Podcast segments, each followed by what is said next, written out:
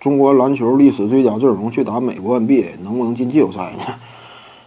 历史最佳阵容，你无外乎就是姚明、易建联，真正够得上 NBA 级别，对不对？你整个历史最佳阵容啊，这玩意儿你这听起来挺吓人，但其实仔细一划了呢，姚明够得上是巨星级别，以围绕他可以，但是周围角色班底太次了。你还打总决赛，你打 NBDL 都不见得能赢。你靠一个姚明就能赢啊？那费劲呗。人家具体战术针对，对不对？大量夹击姚明，其他人适当放一下，那你不也白玩吗？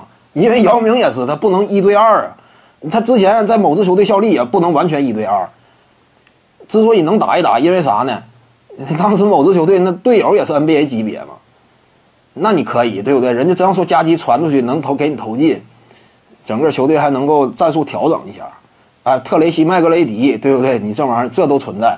你中国男篮历史最强阵容，那就除了姚明、易建联以外，其他都够不上那个级别。王治郅差不多，巅峰期也是 NBA 边缘，差不多也也就是 NBDL 级别。你不要小看 NBDL，NBDL 目前每年呢为 NBA 输送差不多，现在的数据应该是接近六十多名了，差不多要超过选秀输送的了。NBA 联赛当中多少球员？不到四百，对不对？一支球队啊。十五个常规名额，还有那么两到三个什么双向合同之类的，呃，差不多多少人呢？四百来人，四百多人，四百多人里呢，有二百多人都在 NBDL 效力过。你不要小看 NBDL，中国男篮历史最强阵容，也就是姚明能够真正立得住。易建联短暂打出过一个一个赛季的巅峰，呃，当时在哪支球队？呃，雄鹿嘛。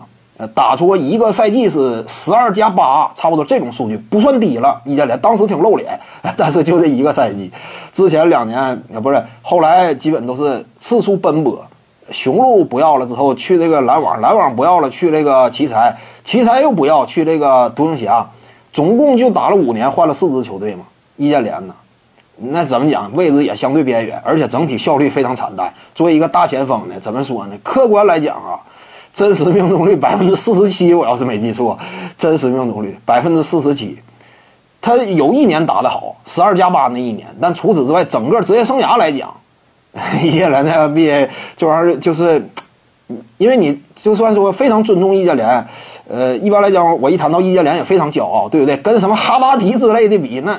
比哈达迪强多了。哈达迪是哈达迪是纯龙套嘛，球队完全都不正眼看他。哈达迪嘛，再包括其他那些位也是嘛，跟什么日本呢产出的一系列球员相比，易建联有一号。那但是易建联整体层次呢也没有那么高。徐静宇的八堂表达课在喜马拉雅平台已经同步上线了。各位观众要是有兴趣的话呢，可以点击进入到我的个人主页当中，在专辑页面下您就可以找到它了。